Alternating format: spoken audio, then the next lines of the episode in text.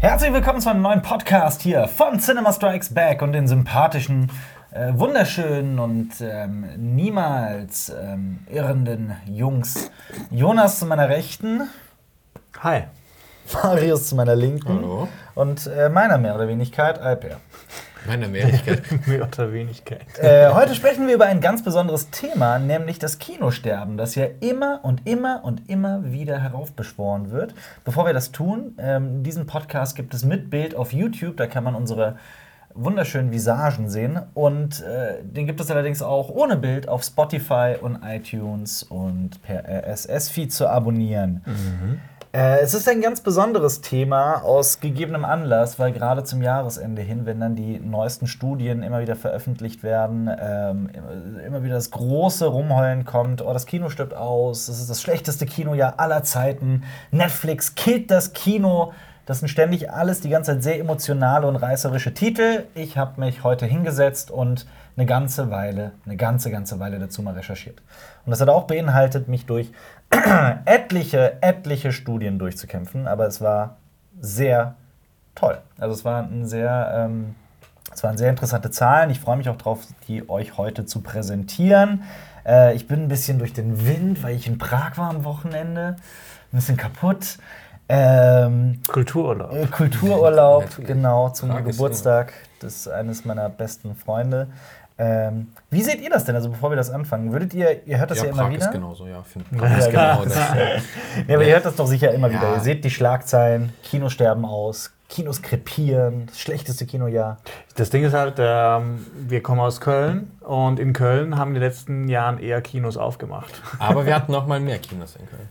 Ja, aber ich meine, jetzt in den letzten Ja, Jahren ja, haben klar. einfach mehr Kinos aufgemacht. Es gibt ja auch andere Events und Kino wird anders wahrgenommen, also mehr als dieses Event-Ding, Mhm. äh, statt halt diese, oh, ich gehe jetzt jede Woche ins Kino-Ding. Ja, Sieht man auch ein bisschen an den Preisen, aber ich glaube, finde ich gut, dass ihr das so sagt, denn all das, was ihr gerade gesagt habt, kann ich mit Zahlen entweder belegen, korrigieren oder was auch immer. unter Mauer.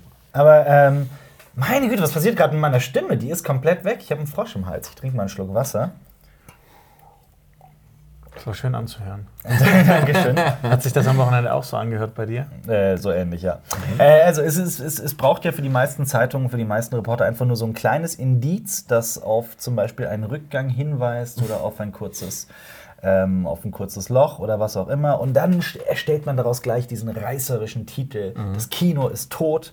Und so die Narrative ist ja ganz offensichtlich. So die Streaming-Services, Netflix killt das Kino, jetzt kommt auch noch Disney Plus und so weiter. Ja, das Witzige ist ja, dass Netflix ein Kino gekauft hat. Das ist, das ist auch wahr. Da ist es ganz, so ganz symbolisch. Das ist wie damals, als Fernsehen rauskam. Oh mein Gott, Kino ist tot.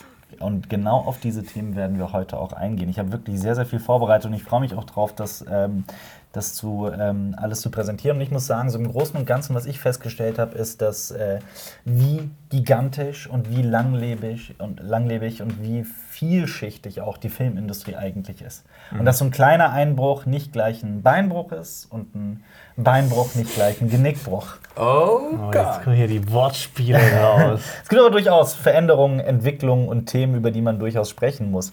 Ähm, ich möchte auch ganz, ganz äh, nonchalant anfangen mit einer Debatte, die große Wellen geschlagen hat. Vor ein paar Jahren war das, glaube ich, so vor zwei, drei Jahren. Es geht um die Steven Spielberg-Debatte.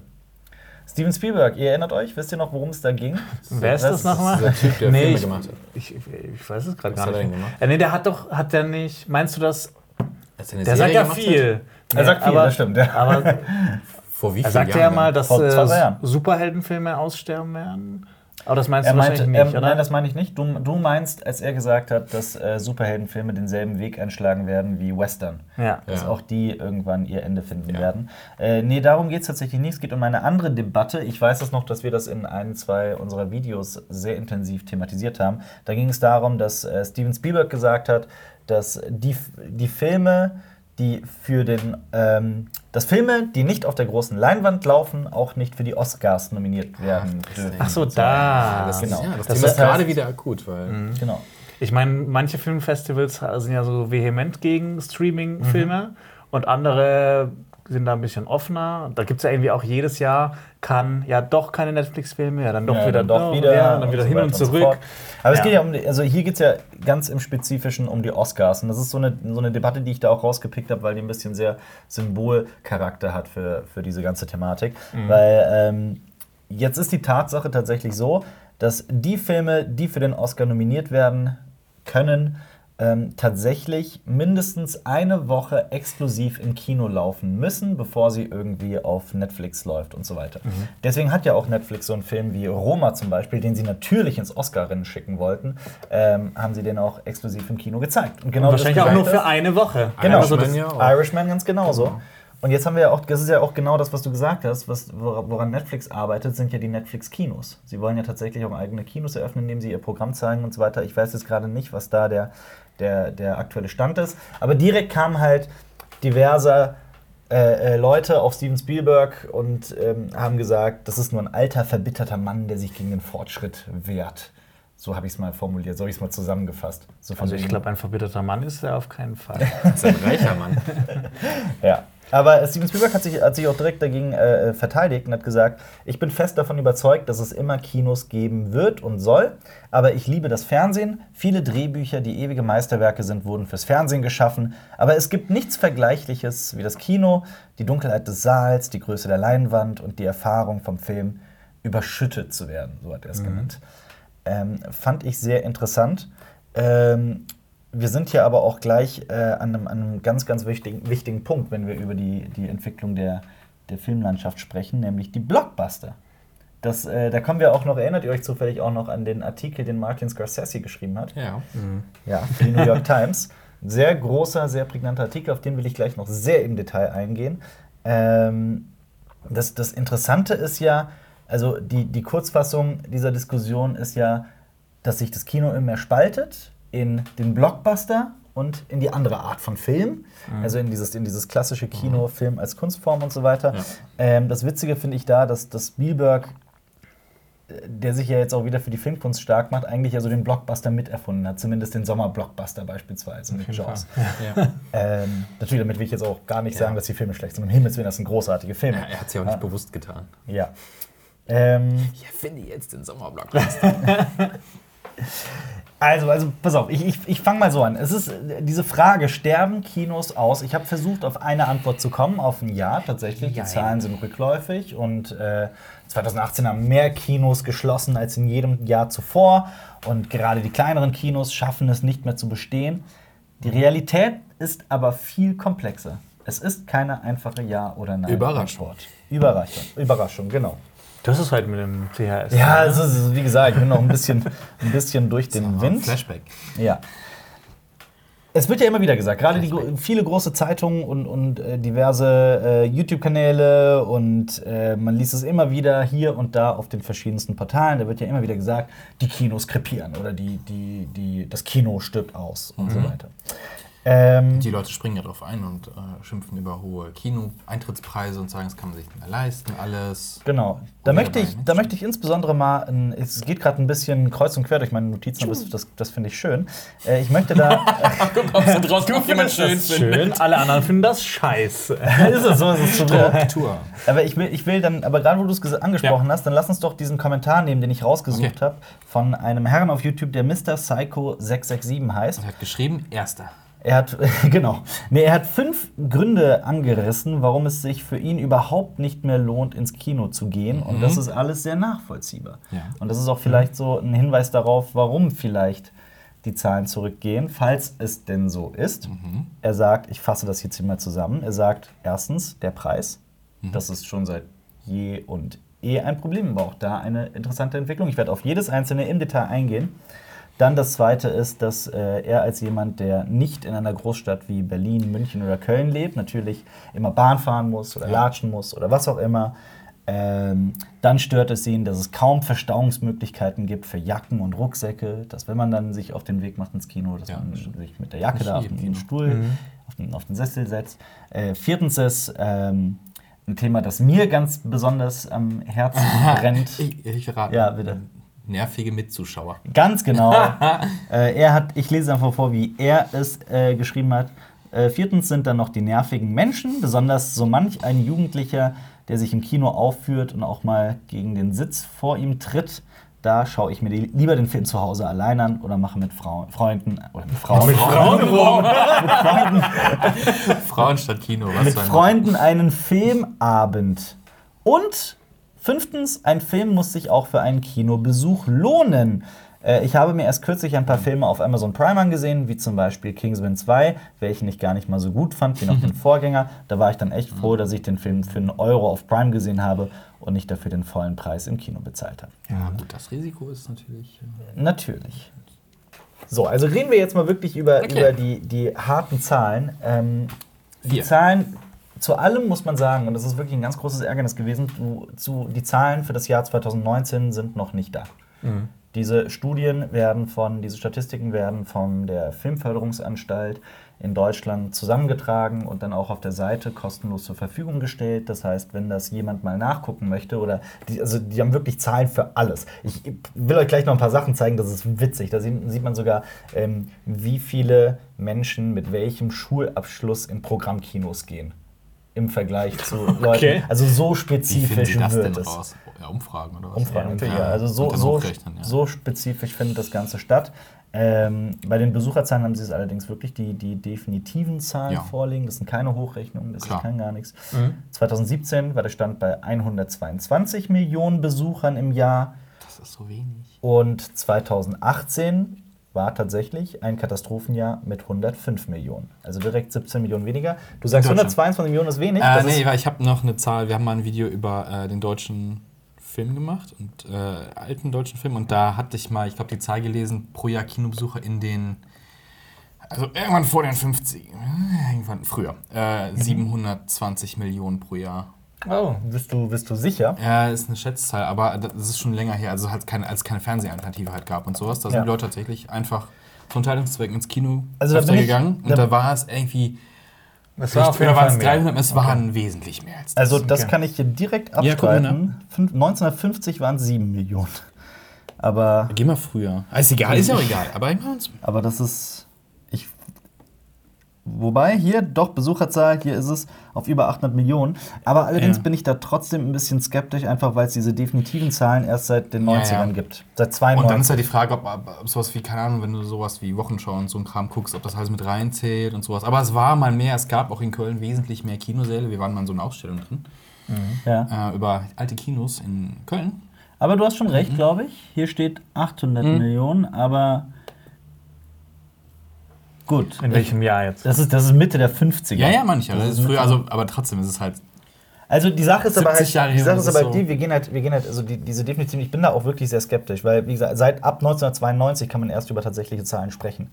Ähm, wie gesagt, also 2018 war tatsächlich ein Katastrophenjahr. Man könnte jetzt auch meinen, diese 122 Millionen von 2017 sind super wenig. Zum Vergleich 1995 war die Zahl genauso hoch, beziehungsweise gerade mal 2 Millionen mehr.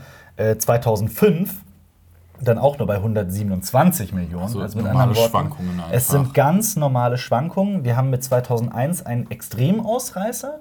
Das war wirklich ein super starkes Kinojahr. Da waren 177 Millionen Menschen im? Kino. Ähm, Der Schuh des Manitou? Ah. Vielleicht? Also wir reden auch nur von deutschen Zahlen, ne? wir reden gerade von den nur deutschen Zahlen. Genau, wir reden von den deutschen Zahlen. Ähm, 2001 lief, äh, 2001 lief Harry Potter und der Stein der Weisen. Und der Herr der Ringe Ja, 1. der, der- der, und Schuh des der- Manitou. Genau. Ja, gut, Und American Pie Harbor. 2, Pearl, Alter. Bridget Jones, die Mumie, Ja. Shrek, Jurassic Park 3, Ja. Hannibal, die Also- fabelhafte Welt der Amelie. Ja, Ja. ich glaube, das, Tomb sind- Raider. das sind alles Filme, die man, von denen man heute noch spricht. Also ne, vor allem halt auch. Und Mädchen, Mädchen war, glaube ich, Oh, auch Planet, der, der, der Tim Burton Planet der Affen. Nee, der, Scary Movie. Ja, das, nee, das Ding ist ja vor allem der erste Teil von Harry Potter und der erste Teil von der Herr der Ringe. Genau. Das war ja. Wow. Und schon das manchmal was? 10 Millionen Zuschauer in Deutschland? Ja, also, also- war ja der Erfolg oder ist immer noch der erfolgreichste deutsche Film. Also damit haben wir wirklich dieses, dieses eine Jahr, das so in dieser krasse Her- äh, Rausreißer war. Ansonsten sind es tatsächlich Schwankungen. Ähm, und diese 105 Millionen Zuschauer, dieses Katastrophenjahr von 2018, exakt diese selbe Zahl gab es halt auch schon mal 1992. In, äh, in dem, ich glaube, nee, also 1991 fängt, glaube ich, die Statistik an, weil es war, glaube ich, das die zweite Zahl dann. Ähm, Aber wenn man dann über so ein Katastrophenjahr spricht, dann muss man eben auch über ganz, also da sagt die Filmförderungsanstalt auch gleich, bevor man das jetzt als so eine generelle Entwicklung des Kinos irgendwie betrachtet, muss man sich ganz, ganz viele Faktoren anschauen. Zum Beispiel fand eine WM oder eine EM Ja. statt. Das spielt eine ganz große Rolle. Wie war das Wetter im Sommer? War es ein, war es ein, äh, ein Jahr, in dem es besonders warm war? 2018 war doch eine WM, Natürlich, oder? ja, Okay. immer. Du kannst, ja, du, kannst dir merken, du kannst dir merken, immer bei einer geraden Zahl findet eine WM oder eine EM. Jonas Nee, Hess. Ja, aber WM ist ja immer mehr besucht als jetzt, oder wird mehr das, geguckt als eine EM. Das ist wahr. Jonas, der war der Weltmeister. 2018? Ja. Jetzt bin ich gespannt. Ah, 2018. Äh, für- für immer, äh, Jetzt bin ich gespannt. Oh Gott. Also gar nicht so Wer ist amtierende Weltmeisterin? Das ist ja. Das ist ja. Italien? Jonas, wer ist amtierende. Nee, ich kann, ich kann keinen Akzent. Frankreich. Wer ist am Ich hab Das sollte französisch sein. Wer ist amtierende? Wer ist der? Wer ist Was? der Das amtierende? ist- Ich kann- Das war auch das war italienisch. italienisch. Wer ist wir sind- wir vergessen es einfach. Wer ist Weltmeister 2018? Wir können das alle nicht gut. Ähm, ja, also das spielt halt alles zum Ja. Beispiel eine Rolle. Ja. 2018 fehlte zum Beispiel ein großer Star Wars im Vergleich zu, den, zu 2017 oder 2015. Äh, ansonsten, wenn man sich die Top 5 anguckt aus dem Jahr 2018, sind das jetzt auch nicht gerade die allerstärksten Filme. Ähm, wir haben zum Beispiel auf Platz 1 ist Avengers? Infinity Infinity War ist aber nur auf Platz 2 der, 4 der Kinocharts in Deutschland. Oh. Auf Platz 1 ist Fantastische Tierwesen 2. Auf Platz 2 ist Bohemian Rhapsody, dieser riesige Überraschungshit. Der Junge muss an die frische Luft, hat mehr Ja, Kinobesucher Harper als, als äh, Avengers Infinity War. Hättet ihr das gedacht? Nee. Ja, aber Kerkeling zieht in Deutschland einfach halt. Das ne? war- Der, äh, Und auf Platz 5, Marius, das wird dich sehr freuen, Fifty Shades of Grey 3. Was? Was ist los mit euch, Leute? Aber äh, auch so ein anderes Thema ist, es liefen insgesamt elf weniger Filme an. Auch so eine Zahl darf man halt einfach nicht außen Was vor ja, was lassen. ja witzig ist, also äh, die Zahlen, das ist ja so, je, jeder geht so 1,35 Mal ins Kino, Mhm. jeder Deutsche im Schnitt dann. Das heißt, du suchst dir einen Film wie Fifty Shades of Grey 3 raus und sagst, jetzt gehe ich ins Kino. Jetzt gehe ich ins Kino. Aber genau das ist ja auch ein Thema, so, so die Frage, in welche Art von Ja, Film die genau. Es gibt ja diese große Aufteilung in, ich gucke mir so mainstreamigen Film an, ich gucke mir so Filmliebhabermäßig einen Film an. Ja. Also, Aber ich gehe für irgendeinen großen Film ins Kino. ja, das würde ich in die erste Kategorie mit einpacken. Ja, das, da gehen halt beide damit manchmal mit rein. Also. Das ist auch wahr. Also, es über, überschneidet sich ja auch oft. Ja. Also Bohemian Rhapsody ist ja auch ein, irgendwo ein, Indie-Film. Der, 40 Minuten der gekostet. ja, der hat so mit Budget, genau. Aber der, das ist ja trotzdem ein Film, der die Zahlen eines Blockbusters dann erreicht hat. Das ist, ja. Ähm, äh, noch, also es gibt, ich möchte eine, eine Firma nennen. Ich weiß, wir sind hier öffentlich-rechtlich, muss immer vorsichtig sein mit Firmennennungen, aber es ist, ich werde hier einige Kinoketten nennen. Das ist ein redaktioneller Es gibt halt das perfekte Beispiel des, der, der Astor Film Lounge. Dürfte euch direkt was sagen, Ja. gerade Ja. wir, als, wir als Kölner. Wo wir bei Ähm, Events waren. Genau, wo wir bei äh, Events waren. Das ist eine, eine, eine Kinofirma, ein Kinobetreiber, der Kinos schaffen will, die eine ganz besondere und vor allem hochwertige Atmosphäre haben. Ähm, Und hohe dann- Preise vor allem. Genau, ja, das rechtfertigt natürlich. Die sind dann da ja gibt es dann auch kein Popcorn, da gibt's sondern kein Käseplatten. Käseplatten Ups. für. Ja.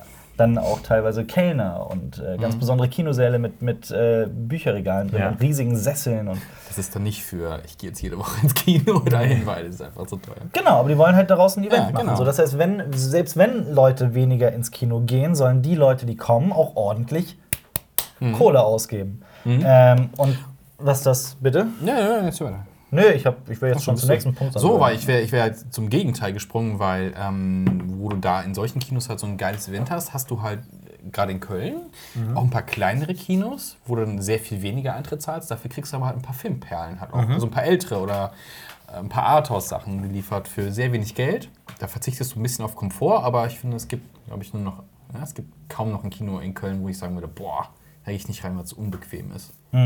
Doch, ich kenne eins. Ich kenne auch eins, ich kenne auch eins, aber die äh, gibt halt genug Alternativen. Das heißt, wie ein berühmter deutscher Film. bitte? Das heißt, wie ein berühmter deutscher Film. Der Untergang. Der Junge muss an die frische Luft. So ein langer Name für das Kino des Manitou. Ja, man kann ja sagen, ey, ist Metropolis ist einfach ein Studentenkino. Ach so. Das ist äh, abgeranzt, es wird von Studenten betrieben. Dürfen wir da so nicht sagen, dass ihr deine Das- persönliche nein, Das nein, ist deine persönliche Meinung. Ja. Also wenn wir jetzt hier redaktionell ein Kino-Voting machen würden, die besten Kinos in Köln. Äh, Also das, das, von, das Residenz von Astor Film Lounge wäre bei mir auf jeden Fall ganz oben auch mit dabei. ich mag das Rex für sein Programm Ja. Und der Filmpalast. Vor allem für den Preis. Also, Preis ist und arsch billig. Äh, der Filmpalast hat äh, auch relativ neu aufgemacht, ja. Jetzt ein paar Jahre wieder. Und äh, auch neueste Technik. Ja. Es gibt jetzt auch ähm, Das Lichtspielhaus Kalk. das Ich spiel Cinedom haben die auch teilweise irgendwie neu gebaut und da gibt es auch irgendwie so einen neuen Ja. Saal, der so ganz crazy sein soll. Und genau das ist es nämlich. Das, die, ist es das gibt denn? fünf große Kinoketten in Deutschland, nämlich Cineplex, Cineplex. Cinemax, äh, Cinestar, äh, UCI und noch eins mit Kinopolis, genau. Okay. Kinopolis. Und das Cinedom ist ein Cineplex. Das ist ein Nee, Nee, Cineplex Filmpalast ist ist ein das Cineplex ist und das ist ein Cinemax. Cinemax, glaube ich, müsste es sein. Ja, boah, das, Ist das nicht sogar ein eigenes? Schauen wir Nee, jetzt nee, es nach. gehört dazu, aber es ist halt, weil es von ähm, Dings gebaut worden ist, also ein eigenes Ding. Ja, es ist, es ist, Na, von Dings, ihr wisst, wen ich meine. es ist ein eigenes Ding. Mhm. Sag auf jeden schnell, wer ist der denn? Du meinst Der- Eiching, Bernd, Bernd Eichinger. Eichinger. Genau. Alten deutschen Filmproduzenten, genau. Der Tote. Ähm, der ist tot, ja. ja, ist so, ja. Ja. Ähm, genau, und auch die setzen ja immer mehr auf, auf das Prinzip Luxuskino. Da gibt es nämlich von UCI so iSense heißt das. Also was die irgendwie anbieten wollen, ist ist die? Ruhe, Persönlichkeit. iSense ist, das, das musst du mal nachgucken. Also ich will jetzt auch keine Werbung machen, ich habe es selber auch noch nie erlebt, aber die werben auch damit, dass es so, ähm, dass es so Luxuskino ist, dass sie so Luxussessel haben äh, und die neueste Kinotechnik drin und was weiß ich nicht alles. Okay. Ähm, die wollen so Kino der Oh, das sind aber diese Kino-Rennfahrersessel, die finde ich gar nicht so geil. auch nicht. Ich auch nicht. Aber es, es geht halt darum, dass, Ja. dass, dass so Kino immer mehr zu diesem, Genau. zu diesem Luxusding wird. Das macht es halt ein bisschen teurer bei Investitionen. Ich weiß noch, als ähm, die alle auf Digitaltechnik umgestellt haben, haben sie ja alle so, und auf 3D vor allem, oh, wir müssen die ganze Preise müssen wir an die, an die Tickets weitergeben. Deswegen gibt es ja diesen kack 3D-Aufschlag, weil, oh, die Projektoren sind zu teuer und die Leinwände müssen neu gemacht werden. Ja. Ja. Du bezahlst halt jedes Mal irgendwie 3 Euro mehr. Ja. Na, das Witzige ist, ähm, es hat 14 Jahre lang eine, eine Kinoticket-Erhöhung stattgefunden. 14 Jahre lang ist jedes Jahr das Kinoticket etwas teurer geworden. 2018 war das erste Jahr, in dem es wieder gesunken ist. Krass. Das, ähm, ich, ich, hab, ich, ich versuchte gerade mich mir zu überlegen, wann ich das letzte Mal wirklich einen Film in 3D gesehen habe. Und ich glaube, das ist wirklich schon zwei Jahre her. Ja, bewusst. Weil ich, weil ich wirklich, Also, wenn ich drauf verzichten kann, auf jeden Fall, weil ich es wirklich hasse. Aber du bist ja auch Brillenträger, da ist es ja noch mal Das schwieriger. ist mir egal. Das ist, dieser ich find's 3D-Effekt ohne. ja, ist, richtig kacke. ist der, der verschwindet ja nach, einfach nach fünf Minuten fällt es dir nicht mehr auf, außer es Ja. springt dir was entgegen. Ja, du hast ja sogar eine geringere Bildqualität meistens. Und Ist Ja, genau. dunkler, ja, Als, genau. weißt du noch, als wir Mad Max Fury Road in 3D gesehen haben, das Ja, war das- grausam. Dieser Film hat quasi alles, bin- was, was im kein gespielt hat, hat sich angefühlt wie im Dunkeln. Ich bin auch kein Fan davon, aber ich hasse es auch nicht. Ach, manche Sachen sind halt dann relativ, also da bist du manchmal kurz beeindruckt. Ich meine, ich glaube, bei, bei Star Wars Episode 7, Ja, da, der da kam halt der Sternzerschuss so aus dem Meer so, das wollte ich schon mal gesehen haben, ist Ja, cool, aber es war's. bringt halt, es ist kein Mehrwert für den Film. Ja, also ich, ich finde, Mad Max Fury Road war noch ein erschreckend äh, schmerzloses Beispiel. Ich fand sowas wie Alice im Wunderland, tausend, Der Wunderland tausend, tausendmal schlimmer. Du hast ihn zu Hause stehen, das, äh, das Conan äh, Remake. Ja. Der war das Schlimmste, habe ich in Kino in 3D gesehen. Das war das Äh, Schlimmste, wahrscheinlich ich jemals gesehen habe. ne? Ja, und, und ähm, hier, ähm, ähm, boah, wie heißt der? Nicht Krieg der Götter. Sag schnell. Clash of Titans. Clash of Titans. Wow! War der Scheiße. Also vom Aussehen her. Ja. Und vom. Wisst ihr denn, was sonst 2008 noch sehr erfolgreich war? 2018, sorry, 2018 sehr erfolgreich war. Marvel, Disney. Sowieso. Und weißt du, was geht es jetzt um? um Um- spezi speziell um einen Film oder? Und Es geht speziell um eine Sorte, um eine Art von Pornokino? Film. Gerade was so den deutschen Film angeht. Ist euch zufällig in den letzten Jahren aufgefallen, dass in Deutschland sehr viele groß angelegte Kinderfilme rauskommen? Ach so, so Baby und Tina und so irgendwas. Und sowas. Teil 1 bis 20. Oder? Oder nicht mit Die sind, die sind tatsächlich super erfolgreich. Also die, die erfolgreichsten deutschen Filme 2018 waren mit äh, Jim Knopf und die kleine Ah, ja. Hexe. Ja, das Ähm, Ding ist halt, da gehen noch, du kaufst dir immer, du verkaufst immer mehrere Tickets, weil Eltern Genau. und Kinder müssen da. Und vielleicht kommen noch die Großeltern Ja. mit. Und ja, Freunde. und Freunde Ja. und Kindergeburtstage im Kino feiern. und was weiß ich. Apropos Eventkinos, gibt ja inzwischen auch so Kinos nur für Eltern, wo man dann irgendwo, wo, äh, Pornokinos. nee, wo das, äh, äh, wo der Film leiser abgespielt wird, wo es nicht nicht so richtig laut ist, wo die, äh, das Licht teilweise auch noch so angedimmt ist, dass man immer noch was sehen kann, wo dann halt äh, Mütter oder Väter mit ihren Kindern und den Kinderwagen stimmt. rein können, dass Ja. die einfach mal noch einen Film sehen und dass es aber fürs Baby nicht zu stressig ist. Ja. Ja. Ja. Ähm, ich wollte mal aber wirklich tatsächliche Zahlen haben zu der Frage, sterben Kinos aus? Ja.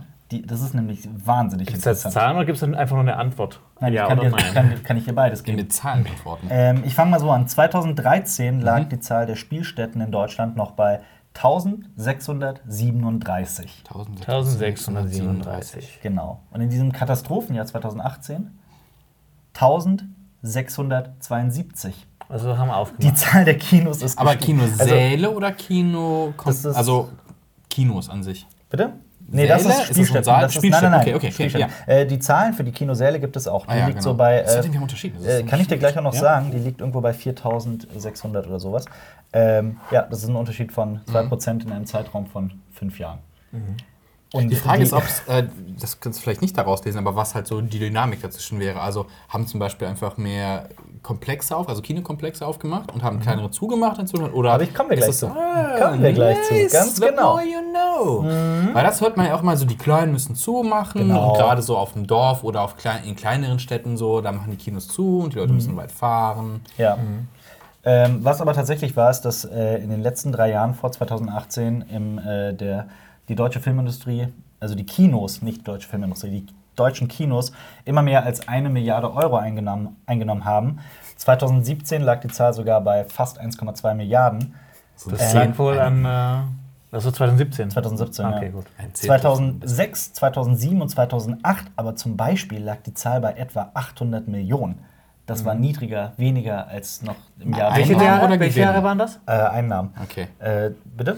Welche Was? Jahre waren das nochmal? 2006, 2007 und 2008. zum Ja, und Beispiel. 2009 kam dann ähm, Avatar, Avatar. raus und hat den 3D-Trend. Das kann sein, dass es da dann genau deswegen Ja. auch den Aufschwung gab, aber von wegen dieses, dieses Katastrophenjahr 2018, das immer so heraufbeschwören wird. Selbst das ist nicht unbedingt so dieses. Also es ist halt gigantisch. Und wenn es dann so einen kleinen Einbruch gibt, ist, halt, ist es halt nicht direkt ein großes Sterben. Wann, wann war denn diese Diskussion über, über Disney? Weil die müssen ja, ne, jetzt, deswegen habe ich gefragt, Gewinn oder Umsatz. Ähm, die Abgaben an die jeweiligen Studios kommen ja noch oben drauf. Genau, Und wann die- war diese Diskussion? Da war nämlich irgend so, Disney verlangt immens viel Ja, pro das, Kinoticket. das wann kam das? Ähm, Das zum Beispiel, Nicht auch es nicht gab immens viel. Mehr, Ja. deutlich mehr Ja. als alle anderen äh, Ja. Verleiher, das stimmt. Teilweise gab es dann so bei Episode 2 war es, glaube ich, so, da mussten. Das schon. Das war nicht ähm, Disney. Das, nee, das, das war, äh, das war 20th Century Fox. Da mussten die, glaube ich, in Deutschland, das war eins so dieser großen Skandale, Mhm. ähm, die Kinos mussten die erste Woche quasi komplett alles an äh, den Verleiher abdrücken. Ich bin mir aber nicht mehr ganz sicher, ob das. Mhm. Ja, dann, wenn die meisten bei halt denen reingehen Und halt, danach ne? haben die halt Wow. Mhm. mehr Prozent bekommen, also in der zweiten Woche haben die halt mehr Prozent davon abbekommen als jetzt bei anderen Filmen. Aber Ja. was für ein Scheiß-Move ist das? Ja, ja, definitiv. Nee, das ist halt aber nochmal so ein ganz anderes Thema, über das man unbedingt sprechen muss. Ich hatte mir was überlegt. Sagt ihr mal, ob wir das machen sollen. Ich weiß nicht, ob das, ob das cool ist. Ich wollte jetzt langsam, wir können diesen Absatz überspringen, ich wollte jetzt langsam zu den Programmkinos übergehen, nämlich genau zu dieser Frage. Ähm, sterben die kleinen Kinos aus? Ist das wirklich so, dass, es, dass man sagt, ja gut, die Zahl mag gestiegen sein der Kinoeröffnung, aber es ist halt, weil die großen Kinosäle, weil immer mehr große Kinos in den großen Städten aufmachen und die kleinen sterben. Ähm, ich wollte noch, um den Zuschauern das überhaupt mal klar zu machen, weil ich hatte mal geplant, ein, ein äh, Special auf unserem Kanal über diesen Artikel von Martin Scorsese in der New York Times. Äh, er hatte ja mal gesagt, dass äh, er mal, also er hat mal gesagt, dass Marvel-Filme, also Filme aus dem MCU, so Sachen wie Black Panther und Avengers und so weiter und so fort, dass das kein Kino wäre. Dann hat er natürlich ganz viel Hate dafür kassiert und dann hat er einen sehr ausführlichen Artikel über seine aktuelle Sicht der Dinge geschrieben, auch insbesondere was das Kino angeht. Ähm, ich habe mir einige der interessantesten Aspekte mal rausgenommen und übersetzt. Sollen wir da Schritt für Schritt durchgehen und ihr sagt auch mal eure Meinung dazu und ob er recht hat oder nicht? Oder sollen wir das überspringen? Sagen wir, sagt ihr? sagen Wir- wir, wir Kotz sa- oder Freud? Ja, wir sagen also, ob er recht hat oder ob er nicht recht hat. Zum Beispiel. Und das ist dann quasi die finale Entscheidung, wie das dann der Stand der Dinge ist. Ja, Okay. zum Beispiel. Ja, okay. Fang Okay. mal an. Ähm, gut, ich gehe einfach mal durch und äh, wie gesagt, ich habe sehr vieles auch übersprungen und ich möchte auch noch, bevor ich das sage, ich habe es übersetzt, gerade eben. Also er hat das natürlich sehr eloquent, schön und ausführlich äh, beschrieben alles und sehr auch bildhaft. Und, es ist Und du hast natürlich- es sehr schlecht übersetzt. hast, Ganz das genau. wie, wie man es in Koblenz sagen würde. Ganz genau so, ja. Ähm, er, er sagte zum Beispiel, oder er schrieb in seinem Artikel, viele Franchise-Filme werden von Menschen geschaffen, die über ein erstaunliches Maß an Talent und Kunstfertigkeit verfügen. Man kann das auf der Leinwand sehen. Der Fakt, dass die Filme mich nicht interessieren, ist aber mein persönlicher Geschmack. Ich weiß, dass wenn ich nun jünger wäre, mich diese Filme durchaus reizen würden. Vielleicht würde ich dann jetzt selber sogar einen solchen Film drehen wollen. Aber ich bin nun einmal in einer anderen Zeit aufgewachsen und ich habe ein Gefühl für Filme entwickelt. Ein Gefühl dafür, was Filme sind und was sie sein können. Und dieses Filmempfinden ist so weit weg vom Marvel-Universum wie die Erde vom Alpha Centauri-System. Oh! Und wie weit ist das weg? Vier Lichtjahre. ähm, ja. Was sagt ihr dazu? Ist das eine arrogante Aussage Nein, oder es ist ist, es es ist ja super ref- selbstreflektiert zu sagen, okay, ich bin in einer anderen Zeit aufgewachsen und habe halt andere Erfahrungen gesammelt, weil wir haben alle, wir haben alle diese Filme, die wir uns in unserer Jugend angeguckt haben, die Mhm. heutzutage vielleicht nicht mehr gehen würden. Also die Guilty Pleasure, die Sachen hast du dir früher als Kind Hook als Jugendlicher- zum Beispiel? Ja, gut, Nein. aber der war schon immer scheiße. Ja, das Nein. ist wahr. Äh, bin, du, du schaffst ja halt ein eigenes Kulturbild, Mhm. in dem du aufwächst, Erfahrungen sammelst. Und das ist halt reflektiert. Ich glaube, heute würde ich wahrscheinlich die Marvel-Filme auch anders sehen, als ich sie gerade momentan sehe. Auf jeden Fall, ja. Ähm, und ich wäre, glaube ich, auch sehr geflasht davon, was es ist. Ich meine, das ist das, wovon wir alle früher geträumt haben, glaube ich, diese Filme. Und dann Ja. kamen sie und dann wurden die etwas übersättigt. Also ich glaube halt auch, dass Martin Scorsese äh, im Laufe seines Lebens ähm, Filme gesehen hat, die halt so von der Grundstruktur genau gleich sind wie die Marvel-Filme und er hat die ja immer wieder und wieder gesehen, weil das ja immer dieses Hollywood-Schema F-Prinzip ist. ja. Oder wie seine Filme. Was? Für seine Filme? Er hat ja auch eine gewisse Rezeptur für seine Filme. Für, also viele. Ah, der, hat- der, Ja, hat- ja, aber der ganz, hat ganz, eine- ganz, ganz hat eine genau. Handschrift. Ja, er hat eine Handschrift. Ja, Eine Also Handschrift darfst du Ja, nicht ja, damit ja, mit ja, was. ja, ja, ja, mit- ja, ja, Ich weiß. Wow. Das, das ist nochmal ein ganz Ich wollte euch triggern. Vor allem der, der auch gleichzeitig so Filme wie Hugo Cabret und Kundun gemacht hat und Wolf of Wall Street, die unterschiedlicher nicht sein könnten. Also die Vielfalt in Das Martin Scorseses. Filmografie ist schon. Ja, Marvel auch. Nein. Na gut. Aber ich hätte gerne einen Marvel-Film von Martin gesehen. Auf jeden Fall, auf jeden Fall. Ähm, aber Stell dir mal so einen Iron Man mit, cool. so, mit, mit, mit Joe Pesci vor. so Brooklyn-Akzent. und dann Iron Man einfach boxt einfach irgendwen tot. Und äh, der, der, so ganz blutig mit einem Kugelschreiber in den Hals. Und äh, ich finde es aber auch schön, dass du so gut befreundet mit Martin Scorsese bist, dass du ihn nur noch Martin nennst. Wir sind, wir, sind, wir sind zu seiner Zeit aufgewachsen halt. Ja, genau. äh, ich, ich fahre fort. Für mich, für die Filmemacher, die ich liebe und lieben und respektieren gelernt habe, für meine Freunde, die zur selben Zeit angefangen haben, Filme zu realisieren wie ich, war das Kino eine Offenbarung. Eine ästhetische, emotionale und spirituelle Offenbarung. Film drehte sich um Persönlichkeiten, um die Komplexität von Menschen und ihr widersprüchliches und manchmal paradoxes Wesen. Das ist ein Satz für die Ewigkeit, oder? Ja. Absolut. Ich finde, das ist so ein, beschreibt so eine Erfahrung, die, glaube ich, jeder, der Film sehr mag, gemacht hat, zu entdecken, was Film bedeuten kann für einen selber. Absolut. Ich glaube, das haben wir alle irgendwann mal gehabt. Dieses Wow, Film glaub- ist mehr als dieses, ich setz mich hin, lass mich berieseln, sondern. Ich glaube, jeder hat so seine Handvoll Filme, von denen er sich so komplett hat Ja, verzaubern ich lassen. glaube, oder? manche Leute nicht. Ist aber vollkommen in Ordnung, weil man kann nicht mit jeder Kunst was anfangen. Ja. Ich habe das halt nie beim Musical gehabt, zum Beispiel. Und andere Leute sitzen im Das Musical. ist ja auch keine Kunst. Wow. Wird auf Krawall gebürstet. Äh, aber ja, aber nee, so- heute. Aber nee, ja, aber so hat jeder seine Vorlieben und fast alles hat seine Daseinsberechtigung. Ja, absolut. Und gerade aber, wenn wir, ich habe halt ganz oft das Gefühl, wenn wir einen Blockbuster besprechen, der überhaupt nichts Neues bietet. Und ich finde, Jumanji 2 ist gerade das perfekte Beispiel gut, dafür. gut, dass du sagst, nämlich, weil die Kritik kam jetzt, also der Podcast kommt ja jetzt hier. Wir haben schon 2020, ne? Ja. Okay, aber wir Genau. nehmen ihn vor. Also wir hatten letzte Woche die Jumanji-Kritik und da kamen halt Leute, du hast diesen Film sehr auseinandergenommen und dann haben Leute so gesagt, du hast überhaupt keine Ahnung von Film, bla bla und haben halt nicht verstanden, worum die Aussage geht, nämlich, Mhm.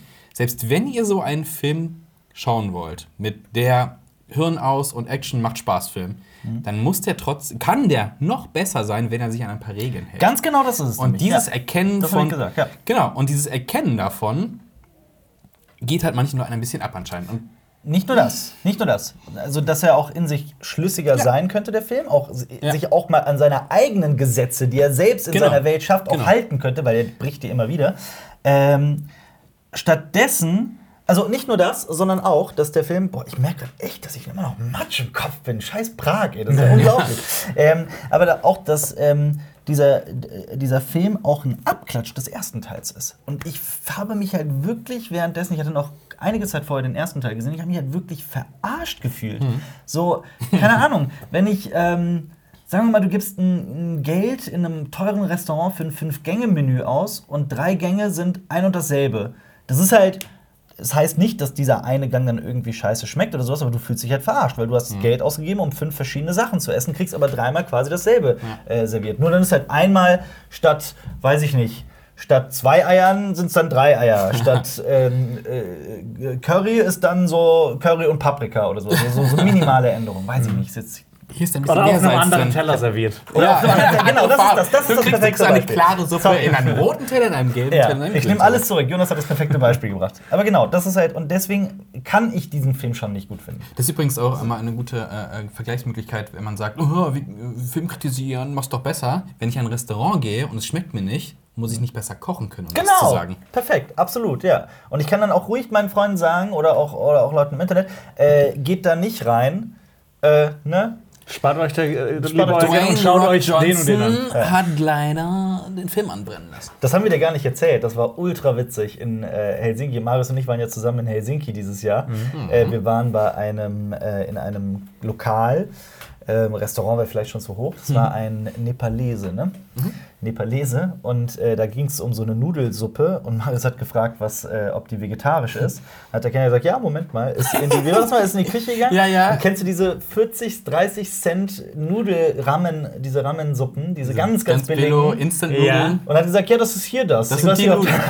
die hat halt 5 Euro gekostet. Mehr, 6 oder 7 6 Euro. Euro. So, äh, no thank you. Ja, ich äh, will das doch nicht. Ähm, das, ich fand's sau witzig. Boah, der Mut zur Ähnlichkeit. Ne? Ja, ja, gut zur Ehrlichkeit, absolut. Ähm, Aber sonst war das super. Ja. Gehen wir weiter. Das war der Knackpunkt für uns. Kino war eine Kunstform. Darüber wurde nämlich debattiert und wir standen dafür ein, dass das Kino gleichwertig ist zur Literatur, zur Musik und zum Tanz. die, was? Die fünfte Kunst. Absolut. Ja.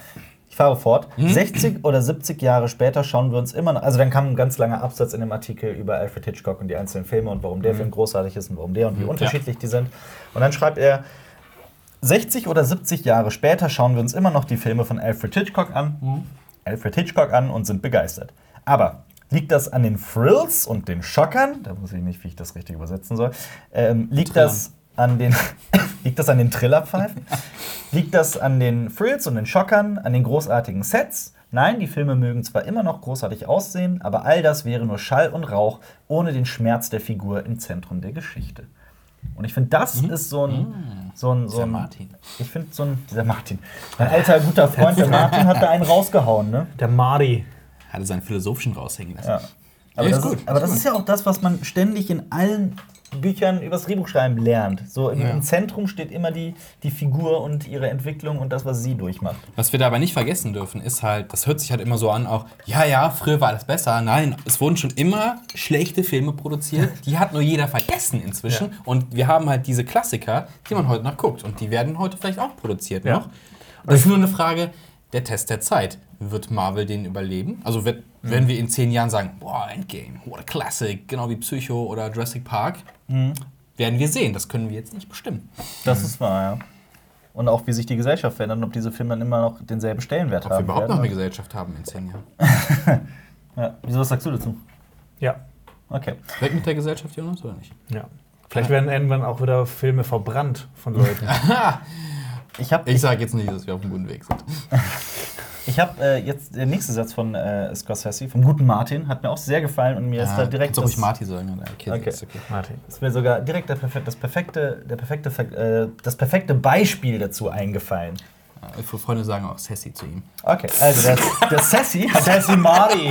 Sassy Marty hat geschrieben, diese Elemente, die für mich das Kino definieren, also alles, was ich eben gesagt habe über den Schmerz der Figur im Zentrum, über paradoxe Wesen, um die Komplexität von Menschen, all diese Elemente kann ich in Marvel-Filmen nicht finden. Was darin fehlt, ist Rätselhaftigkeit, Offenbarung und ernsthafte, emotionale Gefahren. Und ich habe da ein perfektes Beispiel zu. Also, jetzt spreche ich als iPad nicht mehr als Sassy. Martin. Ähm, Vergleich: Infinity War. Als ich, ich habe mich auch in Infinity War ein bisschen verarscht gefühlt. oh. Als die, ich weiß, das wird jetzt auch wieder viel Kritik aus, aus, aus, ähm, auslösen. wagen? Aber als am Ende, Spoiler für alle, die Infinity War noch nicht gesehen haben oder auch das unbedingt noch sehen wollen, was ich mir gar nicht vorstellen kann, dass es das noch gibt. am Ende sind äh, gab es den Snap und die Hälfte aller Figuren ist gestorben, beziehungsweise die Hälfte aller Lebewesen sogar. Ich habe gestern darüber geredet. Und ich saß halt da und hab so, gibt es jetzt irgendeinen Menschen auf der Welt, der jetzt nicht glaubt, dass das dann im nächsten Avengers wieder komplett durch irgendwas zurückgesetzt wird? Ich habe es auch in der Kritik ich hab's gesagt. gehofft einfach. Und also wenn, wenn die wirklich da geblieben wären, von wegen, ja, die sind jetzt alle tot, dann hätte ich gesagt, ja gut, endlich ist mal was, was von Belang passiert. Ja. Ist es aber nicht.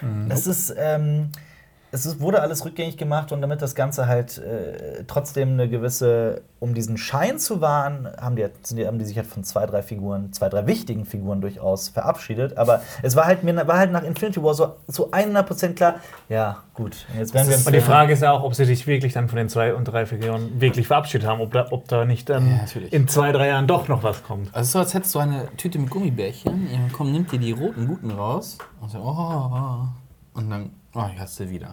Und, Ja, so,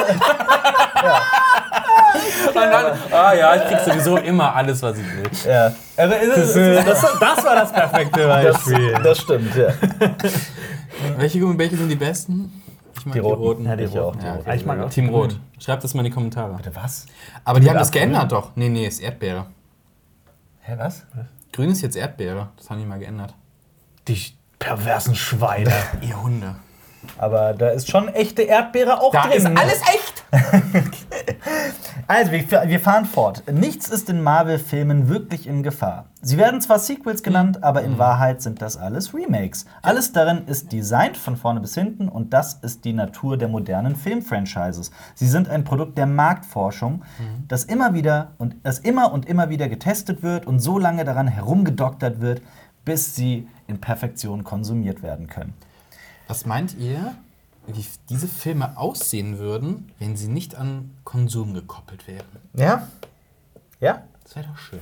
Das wären richtig gute Filme. Ah, ich freue mich drauf. Genau darauf wird, wird äh, der gute alte Sassy Marty nämlich noch eingehen. Ähm, er schreibt nämlich und nennt ein paar Namen und ich habe mir überlegt, das könnte ich jetzt kürzen und ein, zwei Namen nennen, aber, Aber wäre es unfair, jetzt nehme ich alle. Jedes Mal, wenn ich einen Film von Ari Aster sehe oder Spike Lee oder Wes Anderson oder Claire Denis oder Paul Thomas Anderson oder Catherine Bigelow, dann weiß ich, dass mir etwas Neues geboten wird. Mein Horizont, was man mit Bildern erzählen kann, wird durch sie erweitert. Also all das, was ich dachte, was man mit Bildern erzählen kann, durch diese Künstler und ihre Filme lerne. Also es ist das, was Robert Eggers vor kurzem bezeichnet hat als filmisches Vokabular erweitern. Das mochte ich, diesen, Ja. diesen, diesen Satz. Den habe ich mir auch so sehr gemerkt. Und deswegen ist ja auch, freut es mich ja auch immer noch, dass jedes Jahr so Filme wie Lighthouse und Parasite rauskommen. Oh, ich will das nochmal sehen. Und äh, ich meine, Sassy Marty, wie ihr ihn ja gerne nennt, sagt ja hier auch, oder schreibt ja hier, dass man im MCU eigentlich immer nur den, den ein und denselben Film zu sehen bekommt, nur in Variationen des Ganzen. Bestes Beispiel ist halt Iron Man und Doctor Strange. Mhm. Für sich sind diese Filme gut, aber wenn man sie mal übereinander legt, schablonartig, Ja. ist schon sehr nah ne? Ja. Aneinander. Das vor allem, vor allem auch dieses, diese, dieser ständige Sarkasmus in den Filmen, dieser ständige Ja. Sarkasmus, der Ich- überall drin ist. Ich glaube, deswegen ist bei uns ja relativ hoch angesehen, wenn wir bei Marvel bleiben, halt Winter Soldier. Mhm. Der halt so ein bisschen was anders machen wollte. Ja. So ein bisschen in diese Agenten, Series und Verratrichtung. Mit einer meiner Ist, Lieblingsfilme aber des MCUs. ist dann, also der Film ist ja für sich und danach Vor allem, ich, ich, äh, das ist jetzt sehr viel MCU-Bashing, was hier passiert. Wir können auch Also Star wir Wars bashen, wenn sprechen natürlich auch über Sassy Martins Meinung hier. Ja. Aber ich wollte nachher auch noch halt auf ein paar Ausnahmen eingehen und, äh, und äh, die Momente, in denen das MCU halt auch immer, mal ja. komplett glitzern Natürlich. kann. Glitter. Wie, wie- wie stehst du denn dazu? Ich meine, du bist ja noch von uns so der, der größte MCU-Fan. Du bist der Fanboy. Was soll das jetzt heißen? wie, was soll das jetzt sein? Nee, ich Das kann das natürlich Klasse alles jetzt. nachvollziehen. Also ich bin da voll auf seiner Seite. Ähm, es wird einem halt. Ja. Für den Freund ist das.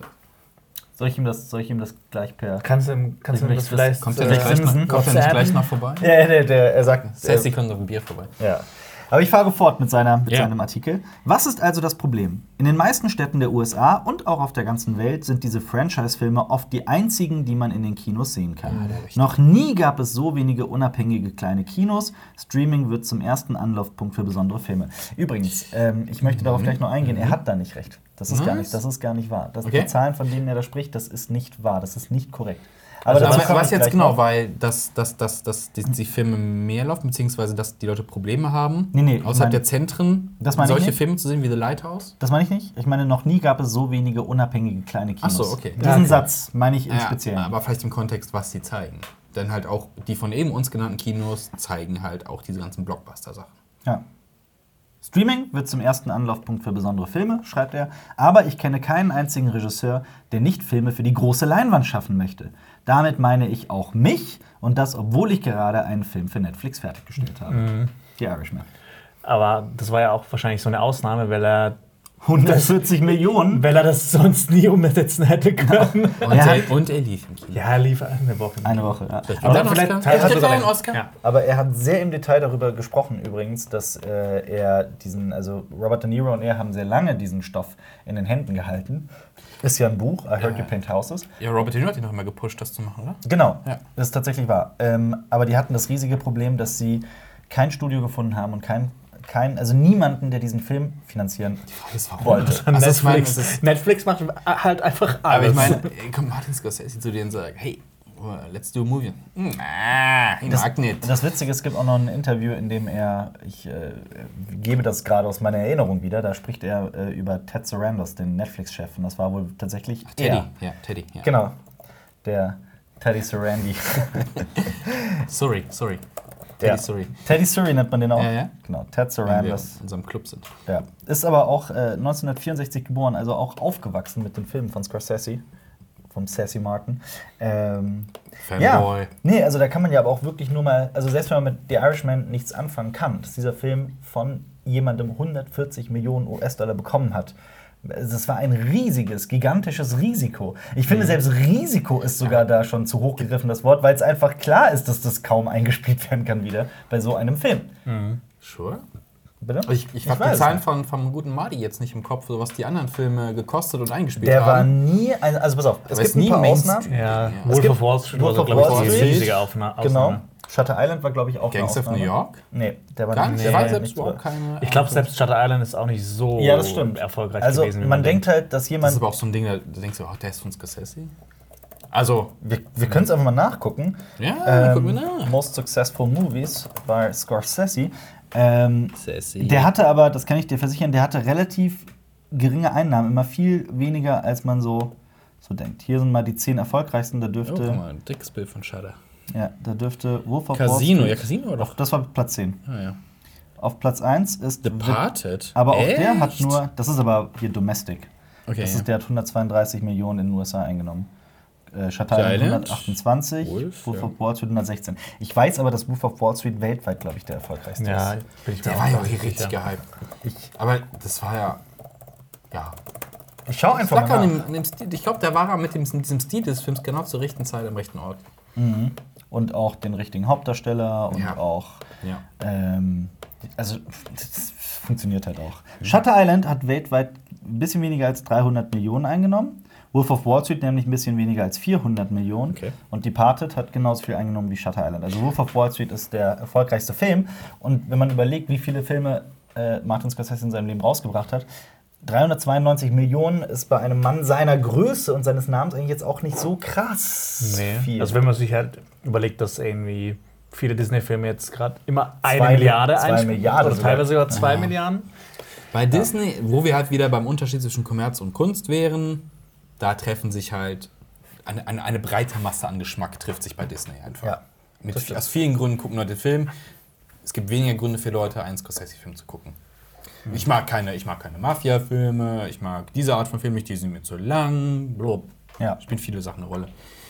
Und Ja. Disney hat halt, wie er auch geschrieben hat, das ist ein Marketing-Ding. Also die wissen, was sie machen. Mhm. Deswegen kommen diese ganzen Realverfilmungsdinger, weil sie halt, das haben wir schon so oft gesagt eigentlich so, es greift halt die Leute ab, die in den 90ern gesehen haben, die Filme. Mhm. Die gucken das jetzt mit ihren Kindern und alle freuen sich. Hurra, hurra, wir gucken den gleichen Schmarrn nochmal.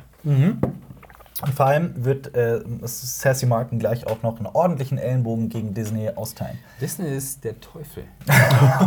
Das ist äh, persönliche Meinung von Marius Stolz. Wenn man mir sagt, dass es eben eine Frage des Angebots und der Nachfrage ist, dann muss ich da widersprechen. Für mich ist es die klassische Frage, was zuerst da war. Ja. Das Huhn oder das Ei. Es wird, es wird immer wieder ein und dasselbe Produkt geschaffen und verkauft. Natürlich wollen die Zuschauer dann auch mehr von diesem einen Produkt. Man erzieht sich seine Zuschauer und Disney hat den Zuschauer fest bei den Eiern. Ja. In der Hand, in der Hand, um alle abzugreifen. So. Die Filmindustrie ist im ständigen Wandel, aber die größte Veränderung fand im Verborgenen statt. Jetzt kommen wir nämlich zum ganz wichtigen Punkt. Mehr und mehr wurde die Risikobereitschaft aus der Formel genommen. Viele Filme heutzutage sind komplett nach Schema F geschaffene Produkte, die von riesigen Teams geschaffen werden, die aus talentierten Individuen bestehen. Was ihnen aber fehlt, ist die einzigartige Version eines einzelnen Künstlers. Ja. Und das ist durchaus wahr. Ich meine, alte Regel beim Film, das, ist, äh, das ist keine Demokratie, sondern Filme machen ist Diktatur. Vor allem am Set. Also du musst halt jemanden haben, der die Richtung angibt. Hierarchie, ja. Also, Das ist, ist, ich, ist am Set. Du kannst nicht hingehen und sagen, boah, ich, das ist ganz anders als Regisseur, da diskutieren wir jetzt nochmal schön drüber. ja, ja, nee, das, Nee, das ist das, was ich meine. Halt dieses, und das brauchst du halt insgesamt halt das, auch. aber das weiß ich halt nicht, ob man das so sagen kann. Also es kommt halt drauf an, weil ich meine, im, im Marvel-Filme sind von vielen Leuten geschaffen, die die Chefs ihrer jeweiligen Abteilungen sind, aber durchaus auch kreativ mitsprechen. Es ist nicht so, dass es die einzigartige Version eines einzelnen Künstlers ist, wie Nein, aber das ist ja, das kritisiert ja. Das ist wahr. Also du hast viele Leute, die viel Ahnung haben, Das aber war- du kommst halt, du, du, wenn du viele Meinungen hast, viele Köche verderben den Brei, weil du kommst halt nur auf ein Mittelmaß, weil du kommst auf eine Einigung und nicht auf eine gezielte, durchdachte Version. Das ist, das ist wohl wahr. Da, da muss ich Vielleicht, zustimmen. vielleicht, es, vielleicht liegt es auch daran, dass Star Wars vielleicht bei uns nicht mehr so ganz so. Mhm. Weil der Konzern halt sagt, hey, wir haben eine Marketingidee. Deswegen Mhm. springen ja auch so viele Regisseure wieder ab und so oder werden geschasst. das ist, das Weil sie eine auch wahr. Version haben, dann, nee, durfte ich nicht, durfte ich nicht machen. Ja, Danny Boyle in James Bond Ja. oder die äh, äh, Miller und Lord bei Solo. Jonas ähm, Ressel Mobbing. Jonas Ressler bei Mobbing. Durfst du dich da kreativ austoben oder wirst du unterdrückt? Wurdest du von den anderen Leuten Ich auch wurde eher unterdrückt und äh, Das hätte ein gemobbt. richtiges Meisterwerk werden können, statt äh, Ja. ein halbes aber, aber auch da muss man auch ein bisschen vorsichtig sein, finde ich, Ja. denn es gibt auch im MCU Filme, in denen das äh, ein bisschen. Die ja mehr oder weniger Freiheiten, ja. Black Panther und Ryan Coogler zum Beispiel. Ja. James Gunn und Guardians of the Galaxy. Oder äh, Captain America and bei Black. Panther, äh, gerade das Ende wurde sehr hastig gemacht, Mhm. deswegen sieht es auch so crappy aus. Ähm, ich glaube, das wollten sie eigentlich auch anders machen. Dennoch. Also, Ja. was so die, die, den. Aber du merkst die Tendenz halt. Absolut, also, ja. Black Panther hätte halt noch runder sein können in Mhm. unseren Augen, oder in meinen Augen, wenn es hundertprozentige Freiheit vielleicht gegeben hätte, aber wir werden es nicht wissen. Ja, wir können es Äh, nicht wissen. DC-Filme, äh, was mit dem Zack Snyder-Cut, den alle fordern, von Ja. ähm, Absolut. Justice League. Den Snacks, Den Snacks, Snack, den Snack, Snack Cider Cut. Snack Cider. Snack Snack Cider. Das ist das äh, Snacken Snack Cider. Snack Cider, ja. Nur noch Cider trinken zum So ein Kinofilm. kleiner. Snyder. Ja. Äh, ich fahre fort. Ja. Es gibt viele in der Filmindustrie, denen der Aspekt der Kunst, also Film als Kunst, völlig egal ist. Viele gehen völlig respektlos und uninteressiert mit der Filmgeschichte um. Absolut wahr. Das ist. Es ist absolut, weil ich würde es auch unterschreiben, vor allem ähm, immer wieder, wenn ich in, im Internet Diskussionen sehe darüber, über, ich nenne es mal in Anführungsstrichen, alte Filme. Ah, das, Das, das, das, das noch, noch besser über Schwarz-Weiß-Filme. Oh ja. Oh, ja. Filme vor 1990. Ja. Das ist teilweise wirklich ganz, ganz schrecklich. Und gerade wenn man, wenn man die Filmgeschichte liebt, und ich glaube, wir alle lieben diverse oder bestimmte ähm, verehren, dann tut es halt einem wirklich ist so- tief, tief in der Seele. Das Das, ist ist so, auch als wenn du in den Louvre gehst, hängst die Mona Lisa ab, fort damit, alter Kram, hängen Poster auf. Ja. Aber es gibt ja auch so, manche Leute in- interessieren sich auch hier nur für die Gegenwart und manche Leute wie ich, die interessieren sich auch für die Geschichte. Ich interessiere mich aber auch für die Zukunft. Aber Ja, die ist aber guck, ich- bin der Einzige von Zukunft euch, ist noch der- nicht geschrieben. Ich bin der Einzige Was? von euch, der bei einer Zeitmaschine in die Vergangenheit reisen würde. Stimmt, ist- die Diskussion hatten wir, ja. ja. Ja, warst du nicht auch Vergangenheit? Nee, ich war Zukunft. Ja, ich will auch in die Zukunft. Zukunft ist Vergangenheit. Ja. Ähm, gut, Scorsese sagt, die Realität sieht so aus, dass sich die Filmwelt gespalten hat. Es gibt audiovisuelle Unterhaltung, die weltweit für die breite Masse funktionieren soll. Und es gibt das Kino. Was man aber sagen muss, es war ja aber auch schon immer so. Oder nicht? Und genau das wird er gleich auch sagen. Okay. Ja. Also, was, was er beschreibt, ist quasi Filmemacher wie er, Sassy Martin, oder auch die Namen, die er genannt hat, wie Ari Aster und äh, Paul Thomas Anderson, was weiß ich hier alles, Michael Bay. versus Blockbuster wie eben aus dem MCU oder sowas wie Jumanji jetzt derzeit. Ähm, dann schreibt er aber, manchmal überschneiden sie sich, aber das wird immer selter, seltener. Und ich finde, da ich habe mal mir so ein paar Namen, paar Filme überlegt, ähm, Wo das überschnitten wird. wo sich das überschneidet. Genau, so Blockbuster, die vielleicht auch Oh. Aber Darf ich- angelegte darf ich- Blockbuster? Darf ich, darf ich einen sagen? Oh, Ich wüsste auch einen. Wahrscheinlich äh, ist einer einer deiner Punkte Joker. Nee, tatsächlich nicht, aber es ist ein gutes Beispiel. Ich, ja. würde, ich würde Into the Spider-Verse droppen. auch ein sehr gutes Beispiel, aber das meinte ich auch nicht. Guck mal, wir haben die perfekten Beispiele gebracht und Alper bringt es nur noch Scheiß. Jetzt kommt, Alter, jetzt kommt. Mad Max Fury Road Ah, das war jetzt nicht schlecht. Wie erfolgreich Oder- war Mad Max Fury oder eigentlich? sehr erfolgreich. Ist es? Ja. Der war Ja? sehr erfolgreich. Zum Glück. Das ist sogar der erfolgreichste. Ja, gut, Der- der erfolgreichste Mad Max-Film, was. Also Sekunde mal, der hat. Oh, oh, der hat weniger eingenommen, als ich dachte, aber Ja, weniger als- 374 Millionen. Weniger als Wolf of Wall Street. Weniger als Wolf of Wall Street, tatsächlich. Aber Christopher Nolan-Filme als Beispiel. Da klingelt's. Das klingelt. Macht Leo Ähm, auf oder nicht, ist die Frage. Aber Christopher Nolan-Filme sind beispielsweise ein sehr gutes Beispiel. Oder auch sowas wie S Kapitel 1, finde ich, geht auch in die Richtung. Es ist auch die Vision eines, eines also von Andy. Muschietti, aber trotzdem auch ein großes Studioprodukt. Aber mh, Es ist vor allem ein Stephen King-Produkt. Ja, und Stephen King Ist auch- immer her. Stephen King ist ein eigenes das ist so Studio. das ja. Äh, USP. Sassy Marken schreibt weiter. Ich habe Angst, dass die finanzielle Dominanz des einen Bereichs genutzt wird, um die Existenz des Kinos immer weiter einzuschränken. Mit anderen Worten, der eine Bereich, das sind eben diese großen Blockbuster, ähm, das ist zum Beispiel Disney. Und äh, die nutzen ihre finanzielle Kraft, um die anderen Filme immer weiter einzuschränken. Und damit meint er zum Beispiel so Dinge wie das, was du eben angesprochen hast, oder du warst das, ich weiß es gar nicht mehr, von wegen, dass, dass Disney viel höhere, äh, viel mehr von dem Kinoticket verlangt als andere Verleiher, oder dass Disney auch mehr fordert, dass so ein Film vier Wochen lang in Kinos läuft, statt der üblichen zwei. Monopolisierung ist ja so ein bisschen das Stichwort. Dann. Ja. Ich meine, Disney war einkaufen und hat richtig viel eingekauft an Studios und so Kram.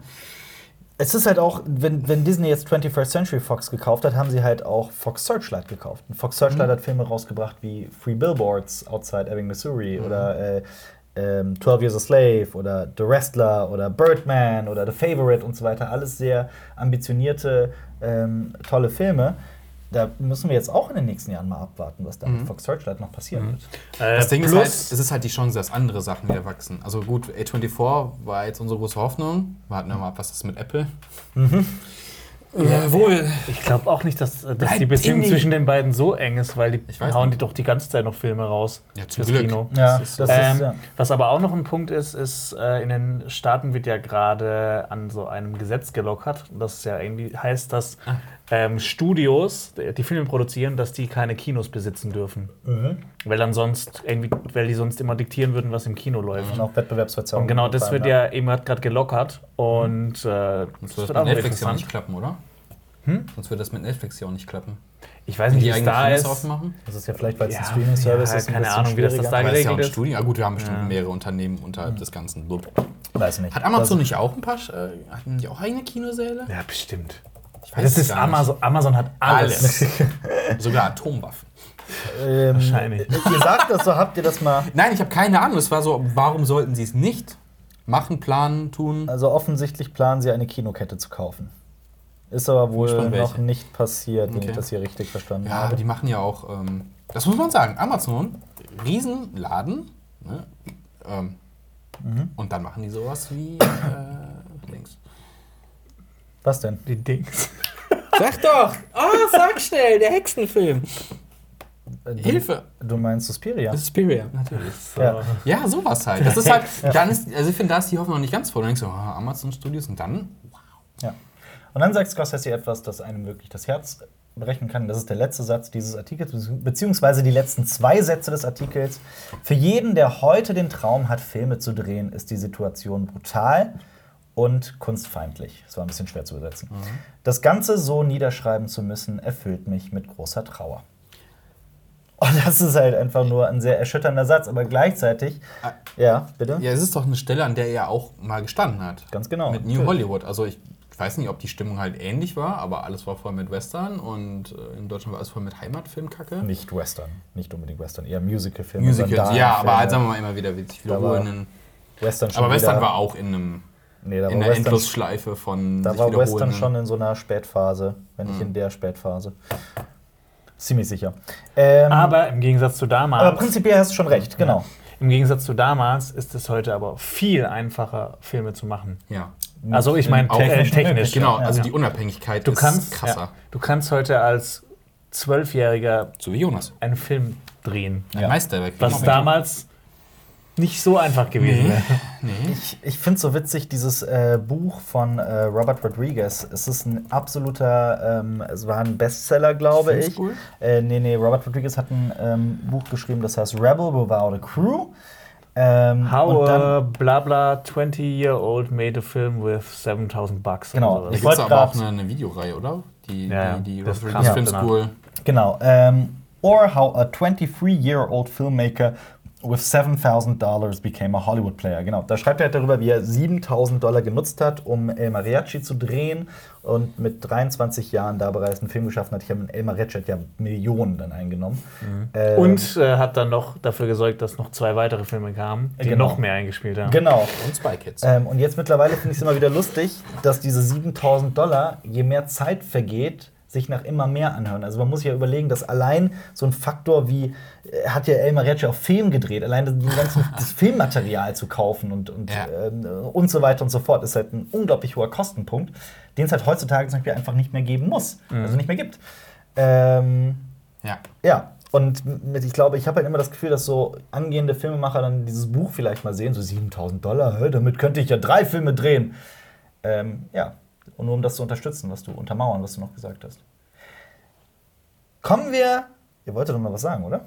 Ich guck mich Nee. gerade so fragen. Nee, wir Okay. warten auf den nächsten Punkt, weil Bist noch bei deinem Marty ist durch. Ich bin aber auch noch ein bisschen äh, kritisch, was ähm, einige Aussagen in Martin Scorseses Aussagen, äh, Artikel angehen. Zum Beispiel von wegen, es gab noch nie so, viel, so wenige kleine unabhängige Kinos wie heute. Ja, ihr kennt ja wahrscheinlich nicht den europäischen Markt. Oder? Also, gucken wir, wie es in Deutschland ist. Gucken oder? wir, wie es in Deutschland ist. Wie gesagt, es gibt Studien von der Filmförderungsanstalt, ähm, kann man alles online einsehen und ich habe hier ein, mir eine rausgepickt, die ist schon leider ein, ein Jahr alt, ähm, aber das ist die Studie über Programmkinos in Deutschland und das Publikum von Arthouse-Filmen.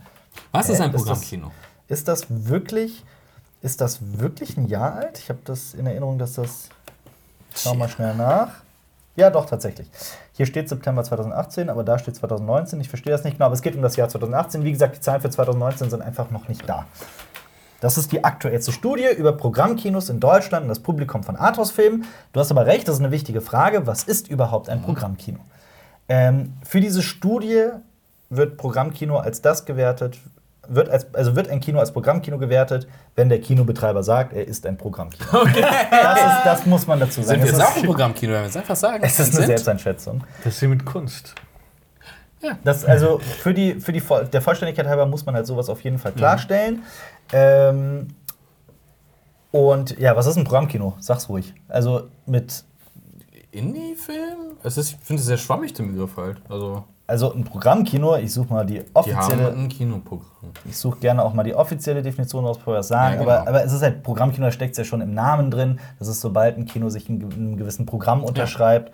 Ähm, Die, die legen sich, äh, die müssen nicht unbedingt Filme zeigen, die sehr viel ein, äh, überall sehr viel einspielen. Die kriegen auch Förderung.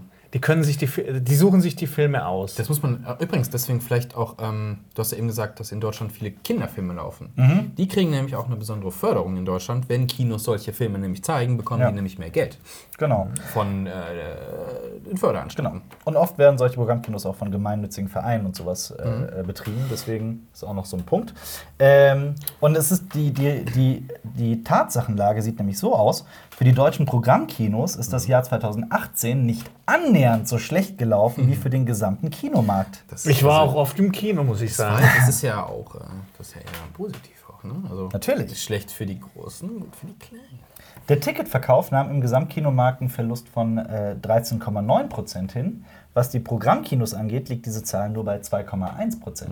Von 15 Millionen auf 14 Ich, Millionen. ich glaube auch einfach, auch weil diese Programmkinos haben, auch einfach sowas wie eine feste Zuschauerschaft. Treue die Zuschauer, gehen regelmäßig hin, gucken, äh, gucken sich halt auch Sachen an, die halt gerade nicht aktuell im Kino laufen, sondern Wiederaufführungen und sowas. Genau. Oder aus der Reihe halt. Und ich glaube Genau. halt, da ist halt dann eine gute Zahl. Und Programmkinos hatten äh, 2018, also im gesamten Kinomarkt, sind die Ticketpreise zum ersten Mal wieder zurückgegangen nach äh, 14 Jahren. Äh, bei Programmkinos nicht, da sind die Tickets minimal, Ticketpreise wieder minimal gestiegen. Ähm, dadurch, dass eben nur sehr wenig, also die, die Zahl der Zuschauer nur sehr wenig, mi- minimal eingebrochen ist und die Ticketpreise gleichzeitig gestiegen sind, ist quasi der, ähm, die Einnahmen für Programmkinos im Jahr 2018 quasi gleich geblieben. Also ein Mini-Minus von 0,2 Prozent. Ähm, damit kommen wir übrigens nur auch, damit Leute wissen, was für Filme dann da so gemeint sind. Ähm, die haben sogar von eine, eine Hochrechnung, also die haben von Zuschauern Filme, Arthouse-Filme bewertet haben lassen. Oh, Ähm, spannend. Es gibt so eine Top 75. Wollt ihr die ersten drei Plätze wissen Ja, aus dem gerne. Jahr 2018? Gucken, ob wir die gesehen haben. Platz 3 ist Free Billboards, Gesehen. outside Ja. Ebbing, Missouri. Platz 2 ist Ballon, überraschenderweise. Von Bully Herbig. Genau der. Die, äh, Hast du gesehen? Ja. Oh ja. Platz 1 Bohemian Rhapsody. Ja.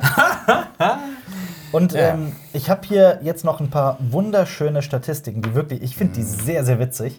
Ähm, zum einen tatsächlich, wie viele Kinosäle mit einem Programmkino, also wie viele Programmkinos mit Kinosälen da sind in den verschiedenen Bundesländern. Und da ist das Bild ganz offensichtlich. Oh, oh. Wenn du in einer Großstadt wohnst, hast du Glück. Wenn du nicht in einer Großstadt wohnst, hast du ein Problem. Aber zum die Beispiel, Schnittmenge, die Schnittmenge. Vergleich mal selbst so sowas wie Berlin und Bremen. Weil in, in Berlin liegt die Zahl bei 119, in Bremen bei 8. Wow. Aus Ja. Bremen. Ähm, Alle Bremer schreibt mal. Köln? Ja. in, also ich habe hier Nordrhein-Westfalen mit 135, den zweithöchsten Wert. Wie viel? Äh, 135. In Aber der, in äh, NRW das gibt es viele größere Städte. Und Das stimmt. NRW ist das bevölkerungsreichste Bundesland. das ist auch wahr. Das ist 17 Millionen. Also. Ähm, dafür ist die Zahl in Bayern halt extrem hoch. Also Bayern hat 4 Millionen weniger Einwohner als NRW und, hat eine, und die Zahl der Programmkinos liegt bei 162. Geil. Auf der anderen Seite sind halt, bewegen sich halt so Bundesländer wie Thüringen, Brandenburg, Schleswig-Holstein, Rheinland-Pfalz, Sachsen-Anhalt, Saarland und Hamburg bei äh, so, ich fasse mal zusammen, so zwischen 12 und 25. Wie ist es äh, im Schwarzwäldle? Äh, Programmkinos, äh, ja, du musst halt immer halbe Stunde, Stunde fahren, bis du irgendwo bist. Und da, damit Also von, von Haus aus und Das damit, ist der Schwarzwäldle. Und damit kommen wir zu genau dem, was du gesagt hast. Ich kann nämlich auch belegen, ob das stimmt, ob, ob Programmkinos wirklich eine treue Zuschauerschaft haben, die wirklich dann mehrmals ins Kino gehen. Ähm, die äh, Filmförderungsanstalt hat nämlich ähm, hier zusammengetragen, also die Leute, die ins Kino gehen, ob sie einmal ins Kino gehen, zweimal oder dreimal im Jahr, vier bis sechsmal oder ob sie tatsächlich äh, dieses Kino siebenmal besuchen. Ähm, bei den Gesamtkinobesuchern liegt die Zahl, boah, das ist jetzt echt, diese Zahl irgendwie auszudrücken, das ist schwierig. Ähm, die Zahl der Kinobesucher, die da siebenmal und mehr in, in das Kino gegangen sind, liegt bei 10,9 Prozent. Ja. Also jeder Zehnte. Von Programmkinos. Von, nee, nee, von, Gesamt, allen von Kinos. allen Okay, Kinos. okay. Bei Besuchern von Arthouse-Filmen liegt die Zahl bei 23,1. Also mehr als doppelt so hoch. Ähm, Ich muss gerade überlegen. ich ich fasse diese, ich fass diese Statistik mal zusammen. Äh, Die Besucher von Programmkinos gehen viel, viel öfter wiederholt ins Kino als im Vergleich zum, zum gesamten Kino, Kinomarkt. 23 Äh. sind zwei Filme pro Monat. Bitte? 23 sind zwei Filme pro Monat. Jonas, Ja, Ich bin ein Rechter. Ja. Habt ihr das schon mal gesehen, dass jemand so eine Zahl einfach so aus dem Kopf, Boah, aus dem das Stand gedroppt, der hat nicht mal einen Zettel da liegen. Ja. Ein Stift. Krasser Typ. Krasser Schmalz. ey. Ja.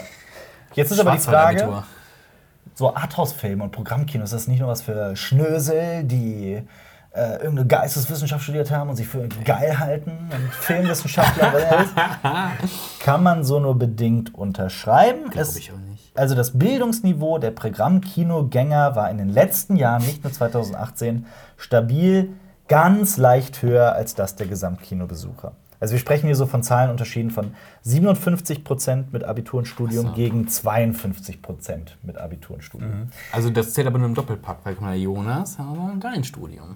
das war.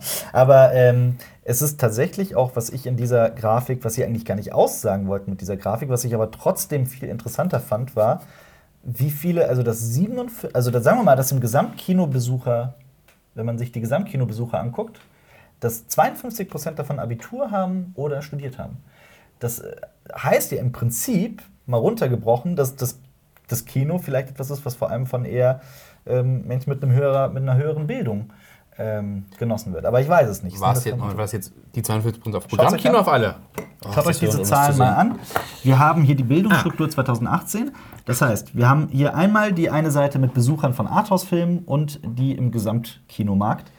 Und hier sieht man, dass nur 8% zum Beispiel von aller Arthouse-Filmbesucher äh, Hauptschulabschluss Abschluss hatten Ja. und über 57 Abitur oder Studium. Jetzt müsste man halt noch dagegen halten, Wie viele Statistik, wie viele Leute ja, genau. machen eigentlich Abitur. Natürlich, Weiß das, nicht. das ist wahr, ähm, aber so extrem sind die Zahlen nicht. Nee, glaube ich Also auch müsste ich jetzt noch nachgucken, aber der, so der, extrem sind die Der nicht. mittlere Reife, würde ich jetzt mit sagen, ist größer, oder? Ist aber, was man, dann, nicht. was man dann auch wieder mit in die Rechnung mit einbeziehen muss, ist halt auch einfach sowas wie Gehaltsniveau zum Beispiel.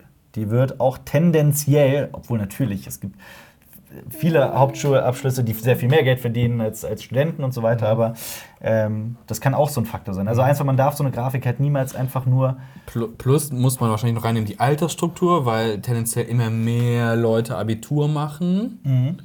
äh, und studieren.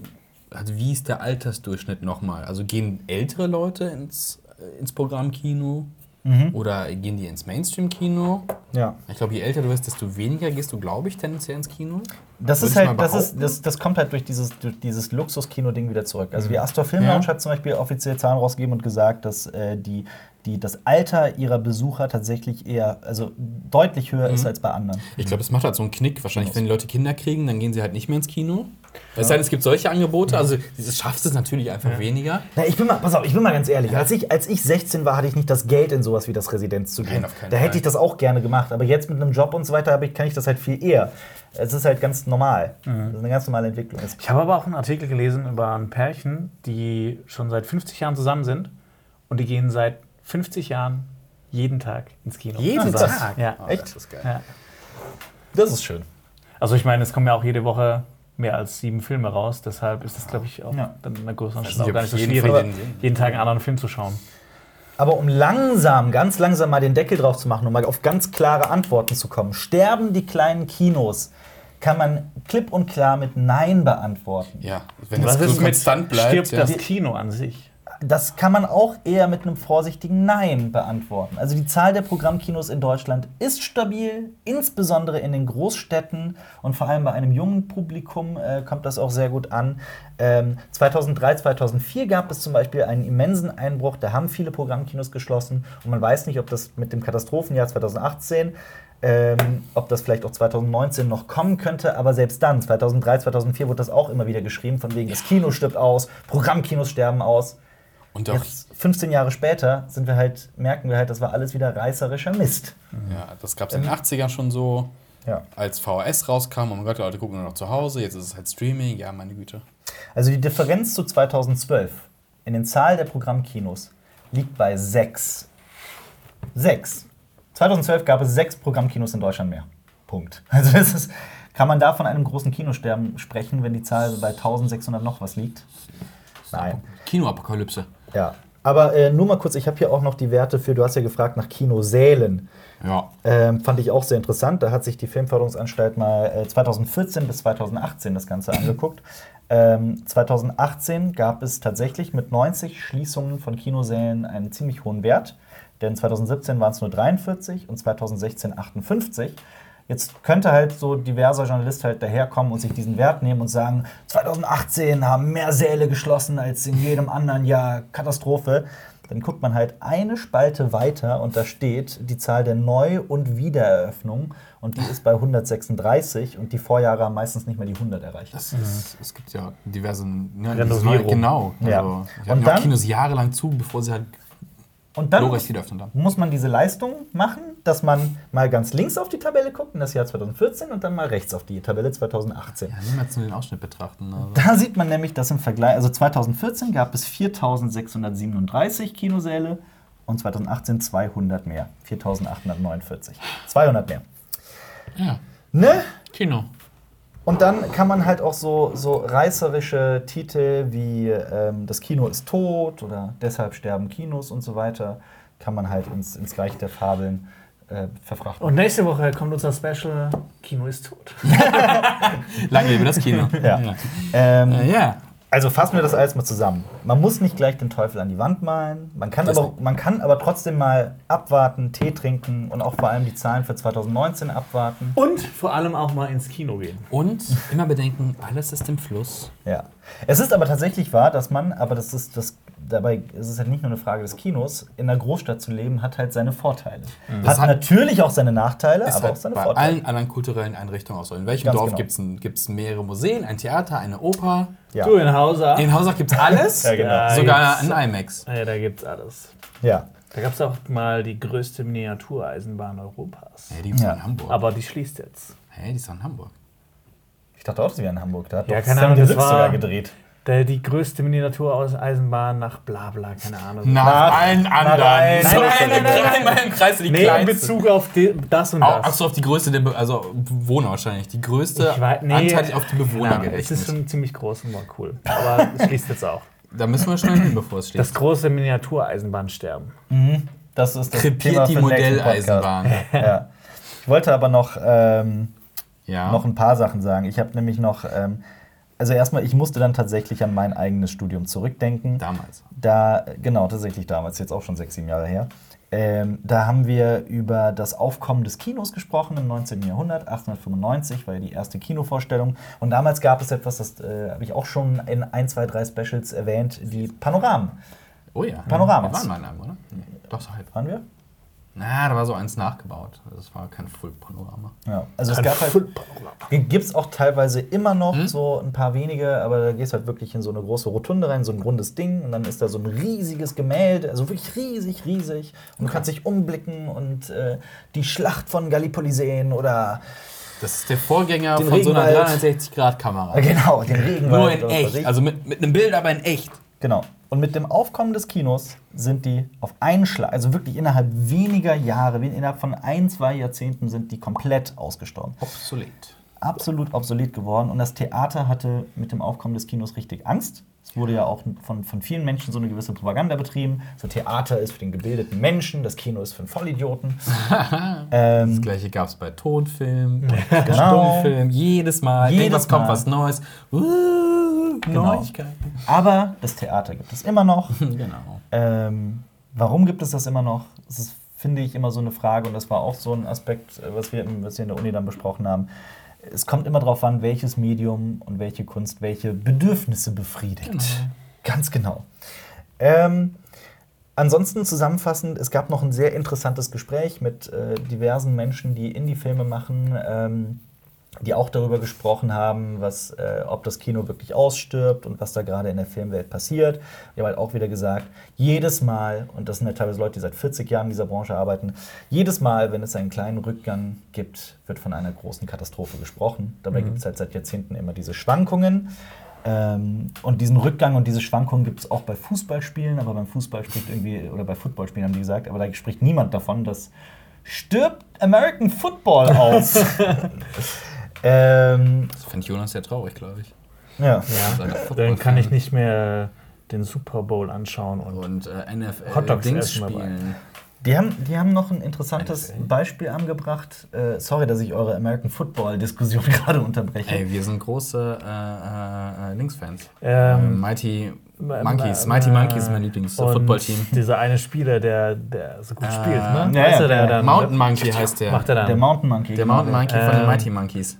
Ich kann dir gerade überhaupt keinen Footballspieler. Du kannst nicht einen einzigen Ah, ich, ich, ich, ich. Ja, bitte. Scheiße, der Typ, der seine Frau angeblich umgebracht hat. O.J. Simpson. Der ist Ja. kein Footballer. Der der ist nicht- doch Baseballer, oder nicht? Nein, der war Der war Footballspieler. War Footballspieler, ja, sorry. Haha, du Sportniete. Haha. Ja, American Football, sorry. Ja. Haha, Position? siehst du, er ist der beste Footballer aller Zeiten gewesen, nämlich. ja. Auf jeden Fall ist Sorry. er der bekannteste, aber das hat andere Gründe. Äh, sorry, das war auch gerade eine Bildungslücke. Aber ihr könnt mir sonst echt keinen aktuellen Footballspieler Nein. Ich kann dir, glaube ich, nicht mal ein Team nennen. Da würde ich confusen mit kannst du mich Base. nicht mal nennen. Es gibt die New York Jets, aber die sind doch. Die New York Jets sind. Das ist das ein ist ein Footballteam. Footballteam. Ein sehr eher maues, aber ja. Äh, Nein. Steelers. Ja. Steelers. Welches aus welcher Und Stadt? die. Aus, Ich kann die, glaube ich, mehr Basketballteams nennen. Pittsburgh muss das sein. aus Pittsburgh. Ja. Pittsburgh. Die Pittsburgh Pets. Ja, Pittsburgh Steelers. Äh, die haben doch jetzt auch vor ein paar Jahren den Super Bowl gewonnen, aber ich kenne mich tatsächlich auch nicht so gut aus mit Ich Football. wette, Deswegen will ich auch ja. gar nicht jetzt hier den Sportexperten spielen. Bei Fußball könnte ich das, aber nicht bei Football. Wayne Ähm, Rooney. Der ist ein Fußballer, ja. Wo spielt der mittlerweile, Jonas? Der, Der hat aufgehört. gesetzt. Hat er? Das wäre so geil. Das wäre so geil. Nein, der war doch bei Everton jetzt ganz lange. Nein, der spielt bei Nein, Tottenham. der spielt bei Everton Der immer spielt noch, bei. Tottenham.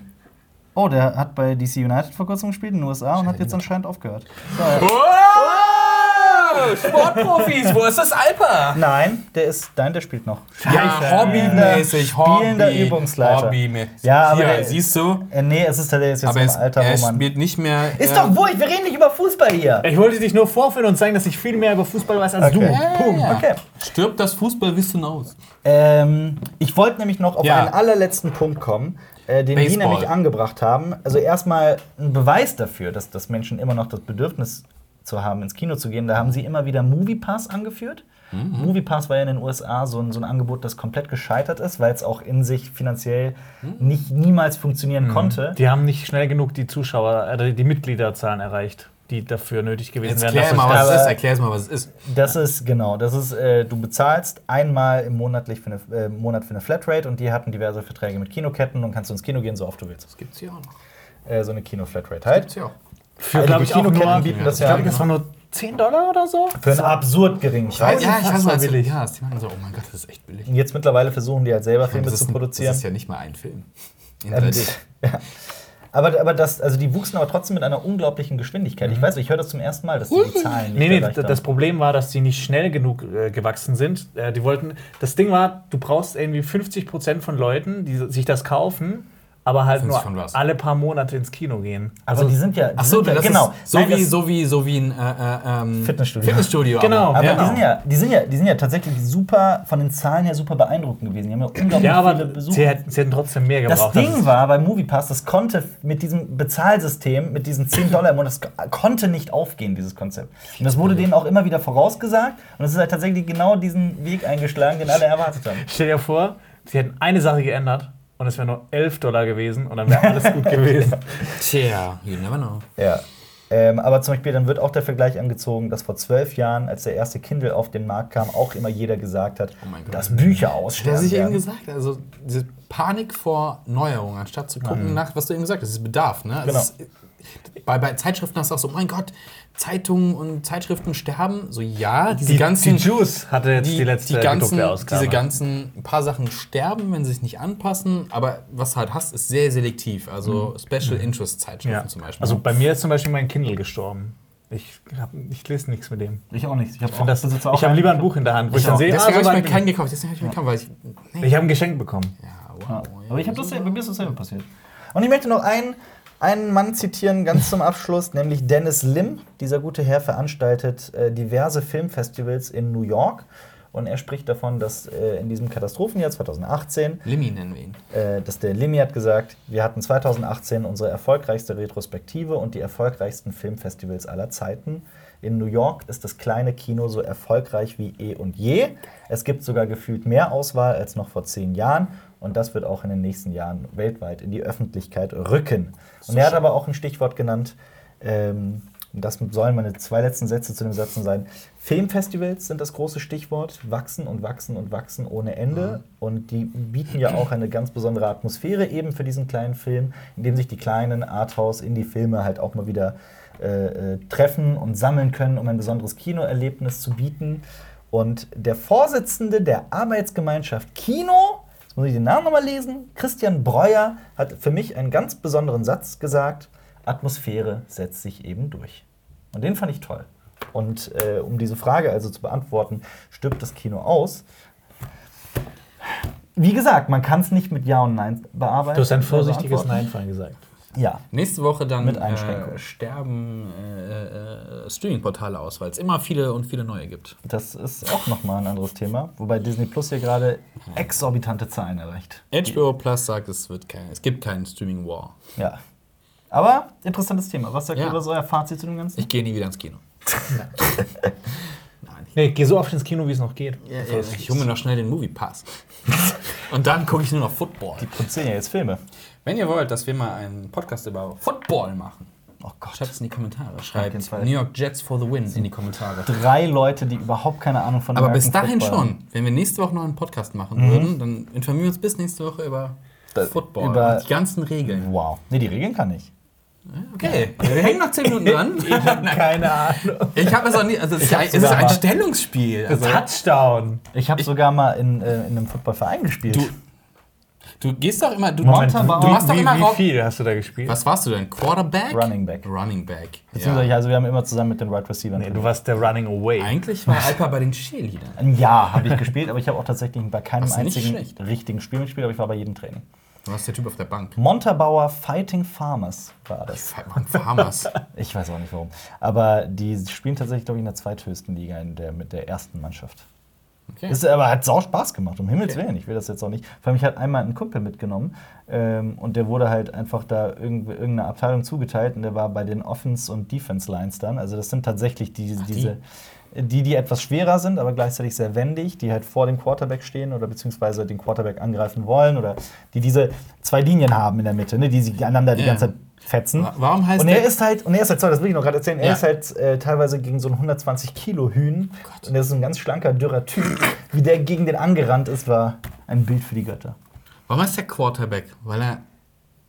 Was? Ein Viertel zurückgeht? Was? Du weißt, du weißt schon, wie der, wie der, ähm, Der rennt. Der. Da gibt's einen Kickoff und dann rennt irgendwer den Ball.